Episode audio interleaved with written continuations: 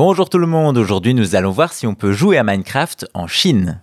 Vous le savez, sorti en 2011, Minecraft est le jeu le plus vendu de tous les temps, avec plus de 300 millions d'exemplaires écoulés. Au classement des licences, il se place 7ème, bref, presque tout le monde y a déjà joué. Justement, il y a une partie du monde où c'est parfois plus compliqué pour les jeux, la Chine. Comme d'autres territoires, la Chine contrôle beaucoup ce qui y rentre et les jeux vidéo ne font pas exception. Ainsi, très souvent, ce sont des clones de consoles qui arrivent dans l'empire du milieu et la plupart des jeux vidéo qui y sont vendus n'ont pas d'autorisation. Par exemple, GTA V est interdit pour sa violence, alors que Battlefield 4 lui est interdit car l'armée chinoise y est l'ennemi principal. Sans surprise, Minecraft donnant une liberté totale aux joueurs, celui-ci était également interdit, du moins jusqu'en 2017. C'est là que le jeu de Mojang trouve un accord avec la société chinoise NetEase à qui l'on doit notamment Diablo Immortals ou Naraka Blade Point et va pouvoir sortir en Chine. Le résultat, c'est Minecraft China Edition baptisé My World qui est assez différent du jeu que l'on connaît chez nous. Déjà, c'est un free-to-play et comme on peut s'y attendre, c'est un festival de microtransactions. Il faut donc passer à la caisse pour à peu près tout, les maps, les modes et même les skins.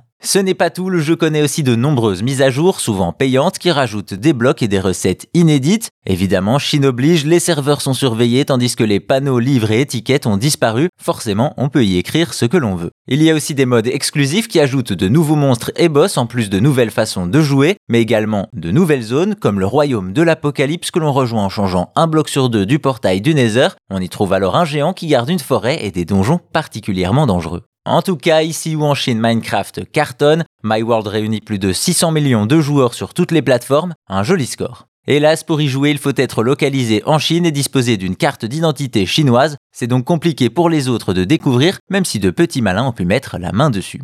Vous l'aurez compris, Minecraft en Chine, ça existe bel et bien, et c'est très différent de ce qu'on connaît chez nous.